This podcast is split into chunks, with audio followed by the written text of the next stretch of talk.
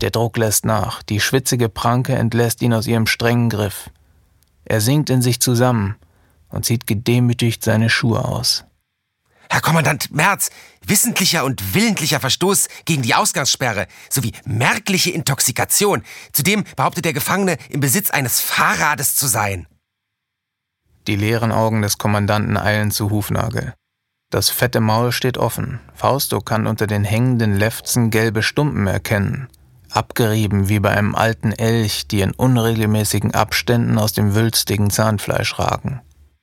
Eine dicke, ledrige Zunge liegt angeschwollen und stinkend wie ein toter Fisch dazwischen. Merz steht nun ganz dicht vor ihm und fährt sich mit seiner fleischigen großen Hand durch die wenigen dünnen Haare, die er über seine verschwitzte Glatze schräg nach hinten gekämmt trägt. Fausto kann den feuchtwarmen, modrigen Atem des Mannes spüren. Ein Fahrrad? Nicht mal ich habe ein Fahrrad. Wo ist das Fahrrad dieses Mannes. Er behauptet es nicht zu wissen.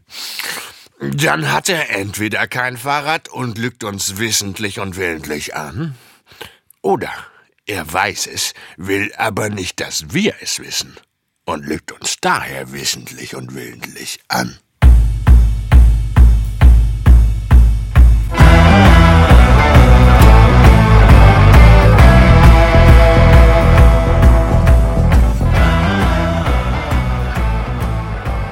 Was ihr gerade gehört habt, das ist ein Ausschnitt aus Faustus Advent. Das ist unser neues Projekt.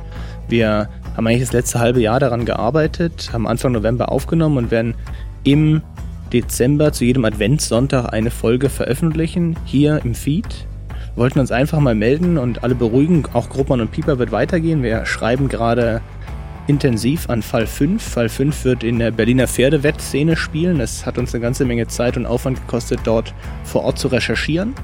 Und Fausto Wallenbach, die Hauptfigur von Faustus Advent, der hat gewisse Berührungspunkte zur Welt von Grobmann und Pieper. Der wird auch in Fall 5 eine Rolle spielen und mal auftauchen, bekommt jetzt aber in Faustus Advent quasi sein eigenes Abenteuer. Wir hoffen, dass euch das gefällt, dass es gefallen wird im Laufe des Dezembers.